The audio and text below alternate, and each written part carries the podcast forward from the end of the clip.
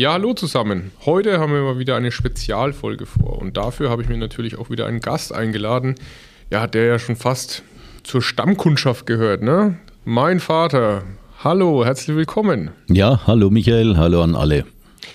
Wir haben heute ja wieder mal ein besonderes Thema. Bei den letzten Sonderfolgen sind wir sehr stark auf die Geschichte eingegangen und haben den Blick zurück praktisch ähm, ja, schweifen lassen.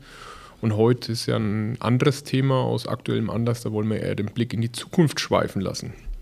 Da hast du uns ja erstmal intern überrascht und mittlerweile ja auch den Rest der Mannschaft und auch die Öffentlichkeit hat es ja schon aufgegriffen in den Medien. Windkraft. Wie kam denn das, dass wir wirklich Windkraft nutzen wollen? Ja, es geht nicht nur allein um Windkraft, sondern es geht darum, dass wir auf unsere Umwelt Rücksicht nehmen müssen. Und wir als Unternehmen Mainco wollen das natürlich auch. Und wir sind ja schon den Weg sehr weit gegangen, dass wir mit regenerativen Energien arbeiten, mit Photovoltaik.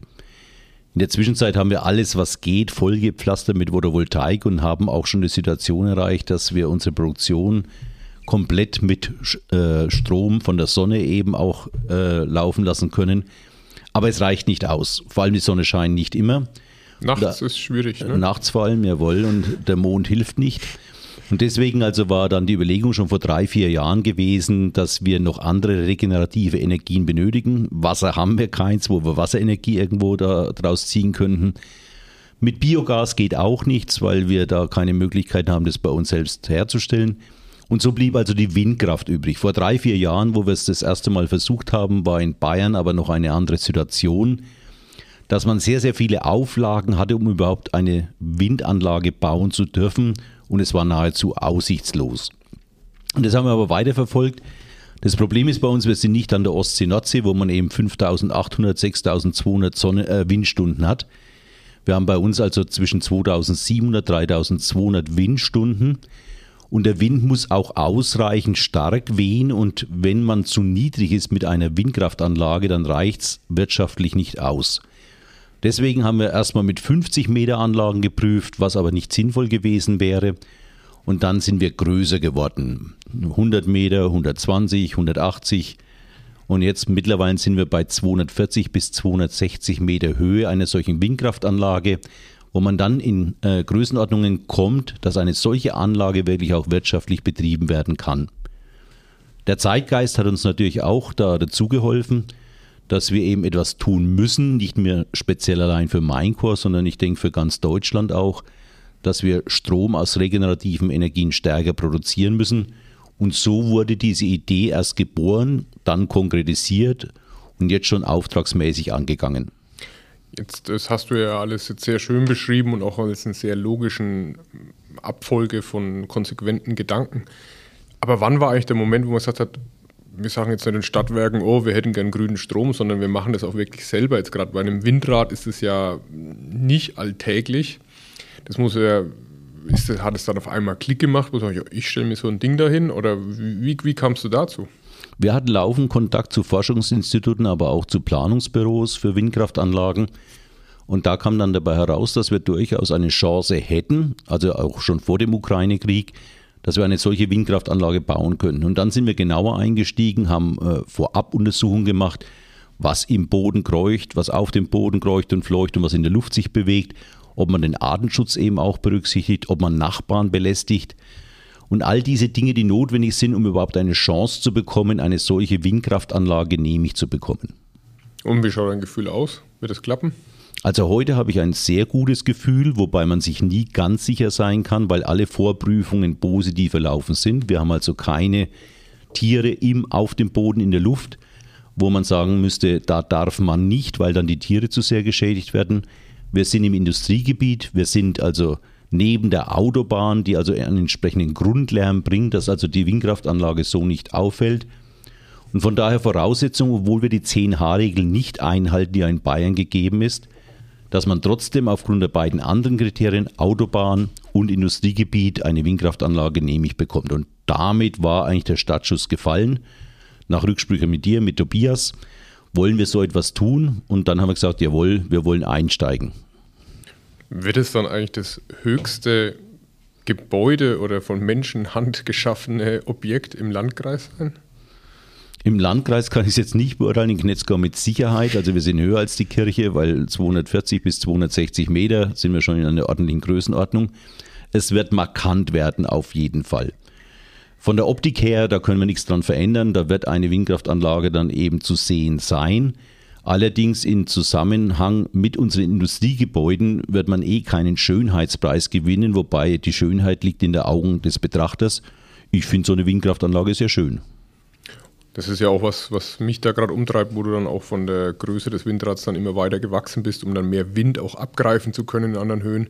Wo dann einfach auch die Frage sich dann irgendwann stellt, ist es eine Firma mit einem Windrad oder ein Windrad mit einer Firma? Aus heutiger Sicht, ich tendiere zu zweiterem. Und du? Also ganz klar, es wird weiterhin das Unternehmen Maincore Rohrsysteme sein. Wir werden eben nur Energien, die wir bisher über Gas, Kohle oder sowas bekommen, mit Windkraft ersetzen. Die Größenordnung muss man auch sehen. Wir benötigen bei Maincore über 10 Millionen Kilowattstunden pro Jahr. Wir erreichen mittlerweile mit unserer Photovoltaikanlage so circa 2,2 Millionen Kilowattstunden im Jahr, also schon recht beträchtlich. Man kann von circa 20 Prozent ausgehen, was also damit abgedeckt wäre. Eine Windkraftanlage in der Größenordnung 240 bis 260 Meter kann bis zu 10 Millionen Kilowattstunden produzieren. Damit wären wir ja sogar über dem, was wir benötigen. Allerdings passt es ja nicht von den Zeiten her, weil am Wochenende weht der Wind, scheint die Sonne, aber die Produktion läuft nicht. Also in der Theorie autark und in der Praxis dann irgendwann vielleicht mit Speichermöglichkeiten auch autark. Das wäre genau mein nächstes Ziel, da sind wir auch jetzt momentan schon drin. Allerdings bedauerlicherweise muss da im Grundlagenforschungsbereich noch einiges gemacht werden. Wir arbeiten mit Uni und mit Forschungszentren zusammen ob es da wirtschaftliche Möglichkeiten auch schon gibt in der Größenordnung, die wir benötigen würden, weil der normale Speicher fürs Ein-Zweifamilienhaus mit 8, 9, 10, 12 kW, der bringt uns gar nichts, weil wenn man den Extruder mal kurz einschaltet, wäre der Speicher leer und eine laufende Produktion unmöglich. Aber das wäre auf jeden Fall die klare nächste Zielstellung. Ist sowas jetzt auch gerade bei der Energiethematik, was ja bei uns ein sehr, sehr großer Faktor ist, ist es notwendig, um auch weiterhin das Made in Germany nicht nur zu vermarkten, sondern auch leben zu können und den Produktionsstandort Deutschland aufrechtzuerhalten? Oder ist es eher das Bonbon? Nein, du sprichst einen ganz, ganz wichtigen Punkt an, Michael. Und zwar ist der Standort Deutschland von den Lohnkosten schon hoch. Bei den Energiekosten sind wir noch höher als andere. Und momentan geht der Preis noch weiter nach oben. Das heißt also, man muss sich fragen, kann ich überhaupt noch in Deutschland wirtschaftlich sinnvoll produzieren, um wettbewerbsfähig im Weltmarkt zu bleiben? Wir sind nun mal in 63 Ländern aktiv mit 50 Prozent Exportquote. Und da müssen wir aber auch Produktionskosten haben, die sich tragen. Und da ist ganz klar so, dass eben Photovoltaikenergie, Solarenergie bzw. auch Windenergie dazu beitragen, Sicherheiten zu bekommen, auch auf Dauer, dass wir unsere Produktion hier in Deutschland halten. Also, dass man nicht nur praktisch diesen Qualitätsstandort Deutschland damit hochhebt, sondern eben auch den hochheben kann und das dann auch noch nachhaltig und zukunftsfähig, um sich da eben zu wappnen auch für die Zukunft. Jawohl, genau. Wir bringen also Ökologie und Ökonomie zusammen und damit eben langfristig auch die Möglichkeit, hier in Knetzgau weiter zu produzieren.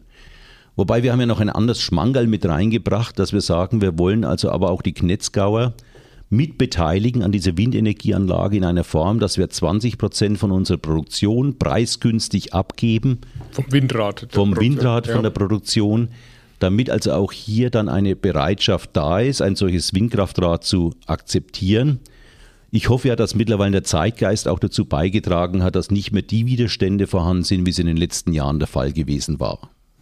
Ja, vor allem, weil ja auch das diesjährige die diesjährigen Umstände uns auch dazu beigebracht haben, dass man sich da wirklich orientieren muss und auch schauen muss, wie man sich daneben aufstellt. Wenn wir jetzt das Ganze mal nehmen und einfach so jetzt mal an die Zukunft denken, ich meine, wir haben es im Vorgespräch ja schon mal gehabt, das Logistikcenter, unser stolzes, großes, neues Logistikcenter, die zukünftige Schuhschachtel des Windrads, äh, wie werden noch weitere Schritte ausschauen? Werden wir dann auch vielleicht wirklich noch Möglichkeiten haben der Speichertechnologie oder werden wir aus einem Windrad irgendwann vielleicht zwei machen? Oder was denkst du, was, was sind deine Wünsche und deine Gedanken, wenn du wirklich an die Zukunft also Chancen wären dafür da, dass man das weiter ausbaut. Zielstellung ist momentan eben, dass wir auf jeden Fall uns wirtschaftlich und auch von der Umwelt, vom Umweltgerang so aufstellen, dass wir da optimal regenerative Energie nutzen beim Speicher würde ich mir wünschen, dass es da schon schnellere, bessere Möglichkeiten geben würde, aber da ist es momentan noch nicht so ganz absehbar. Wir werden aber da dranbleiben auf jeden Fall. Windenergie ist auf jeden Fall sinnvoll. Ob dann ein weiterer Ausbau noch möglich sein wird, da muss dann mit der Gemeinde gesprochen werden, mit dem Landratsamt, ob man da weiter den Schritt gehen will. Für uns, für Mainkor, wäre erstmal Photovoltaik und Windkraft dann ausreichend in der jetzigen Situation, um einen sinnvollen Mix zu bekommen. Das heißt, eine Grundversorgung aus dem öffentlichen Netz, aber dann 80, 90 Prozent aus regenerativen Energien. Jetzt haben wir ja da auch nochmal einen Sonderfall. Ich meine, man kennt ja die Winterradparks, wie du es auch gesagt hast, Ostsee, Nordsee, aber auch äh, bei uns auf dem Land gibt es die ja auch schon zum Teil. Ähm, wie ist es jetzt eigentlich von dem Feedback von den Experten, dass wir ein Windrad bauen würden und eigentlich, ich sag mal, gefühlt 50 Meter daneben die Energie verbrauchen würden? Ist das eher außergewöhnlich oder normal? Das ist ein absolut außergewöhnlicher Idealzustand, du hast es richtig erkannt dass wir wirklich ganz, ganz kurze Wege haben, wo also Energie produziert und Energie verbraucht wird. Der Standard soll ja sein zwischen unserem jetzigen Gelände, Halle 1, jeden bei uns ein, intern ein Begriff, zur Autobahn. Die Halle mit dem Turm. Ne? Jawohl. Dass wir also da zwischen Autobahn und unserer Halle 1 eben das Windkraftanlage, dass wir da aufbauen und dass wir dann dementsprechend ganz, ganz kurze Wege haben und wenig Energieverlust. Wir müssen dann uns noch anschließen an die Station der ÜTZ, damit der Strom auch an die Bürger weitergegeben werden kann. Da sind aber auch schon Abstimmungen vorgenommen worden. Das sollte ohne weiteres möglich sein. Sehr, sehr spannend. Da ruft auch schon der Erste dazu an. in der Hinsicht. Ja, hast du noch weitere Themen, wo du einfach da auch mit dem ganzen äh, Zukunftsfähigkeit und Nachhaltigkeit, die für dich noch für die deine Hoffnungen und Wünsche begleiten oder ist jetzt einfach erstmal der Fokus drauf, das wirklich ähm, hinzubekommen und auch die Freigaben zu bekommen und auch mit Unterstützung? Das waren jetzt die großen Themen, wobei wir aber tagtäglich wirklich immer wieder überlegen, wo man noch einsparen kann. Wir hatten ja bereits Maßnahmen, dass wir die Abluft vom Kompressor eben zum Heizen der Büroräume nutzen. Wir brauchen kein Gas mehr für die Büroräume. Wir hatten Maßnahmen, dass wir bei der Kunststoffproduktion deutlich Energieverbrauch reduzieren. Wir haben ja seit Jahren jetzt da unseren Index, wo wir sagen, pro Kilogramm Kunststoff, was verbrauchen wir. Da werden wir Stück für Stück, aber bei, mit Einzelaufgaben dann auch noch wirtschaftlicher werden, was also auch dann wieder der Umwelt hilft. Das waren auch die Thematiken, wo dann die LED-Leuchten aufgekommen sind, beziehungsweise unsere Extruder sich dann auch Jacken angezogen haben, damit sie nicht so frieren beziehungsweise schwitzen. Das waren jetzt so kleine Beispiele. Das geht bei uns noch weiter mit äh, Vorwärmung von Kunststoff, dass man bei der Produktion weniger Energie benötigt. Das heißt also, man ist wirklich überall tätig. Wir haben ja Energiescouts eingesetzt, unsere Azubis, die also unterwegs waren, um eben auch zu suchen, wo gibt es noch Einsparungsmöglichkeiten. Und das Fantastische bei uns ist, die Mannschaft zieht voll mit. Alle sind mit dabei, denken mit darüber nach, wo kann man noch etwas machen. Mittlerweile, dass wir Bewegungsmelder einrichten, dass man das Licht nicht einschaltet und lässt es eingeschalten, sondern es schaltet sich wieder automatisch aus. Viele, viele Kleinigkeiten. Momentan denken wir auch wehmütig etwas darüber nach, ob wir unsere schöne Mainkorbeleuchtung zeitweise ausschalten, auch hier wieder, um Strom zu sparen. Und damit dann einfach auch den Standort abzusichern und auch unsere Zukunftsvision basiert darauf, in Netzgau zu produzieren, erfolgreich für die Welt. Und deswegen mit Made in Germany als Qualitätsmerkmal nachhaltig nicht nur zu produzieren, sondern auch erfolgreich zu sein. Und durch solche kurzen Wege der Energie, wie auch im Vertrieb, haben wir damit natürlich die besten Chancen, damit auch dann voranzukommen. Jawohl, weil Energie ist ein Riesenthema, wobei natürlich auch das Personalthema äh, sehr, sehr groß ist. Wir suchen nach wie vor Mitarbeiter. Wenn irgendeiner den Podcast hört und möchte sich bewerben, einfach über unsere Homepage gehen, Bewerberportal und Bewerbung rein sind oder anrufen, wie ihr auch wollt. Wir nehmen jeden Weg auf. Und wir werden auch im Bereich der Automatisierung noch mehr tun, um auch hier auch wieder wirtschaftlicher zu werden, weil wir stehen mit der Welt im Wettbewerb. Aber wir, wir werden bestehen. Wir werden das erfolgreich machen. Das ist doch ein schönes Abschlusswort. Vielen Dank für deine Gedanken zu dem ganzen Thema, was uns da im Moment sehr umtreibt mit dem Windrad und der Windkraft. Ich hoffe wahnsinnig, dass wir das schaffen und dass wir da auch ein wunderschönes Bild abgeben. Und da werden wir natürlich euch auch dann auf dem Laufenden halten. Wenn ihr Wünsche habt, Ideen oder sonstige Themen, gerne reinschicken, dann würden wir uns auch damit beschäftigen. Vielen Dank, dass du da warst. Habe ich gern gemacht und ich freue mich auf den Moment, wo wir beide dann auf 160 Meter Narbenhöhe Höhe hochgehen und schauen uns die fränkische schöne Landschaft an, Michael. Du oben, ich unten. Das wird auf jeden Fall klappen. Alles klar. Dann macht's gut. Jawohl, Bis bald. Einen schönen Tag. Danke für die Aufmerksamkeit. Tschüss.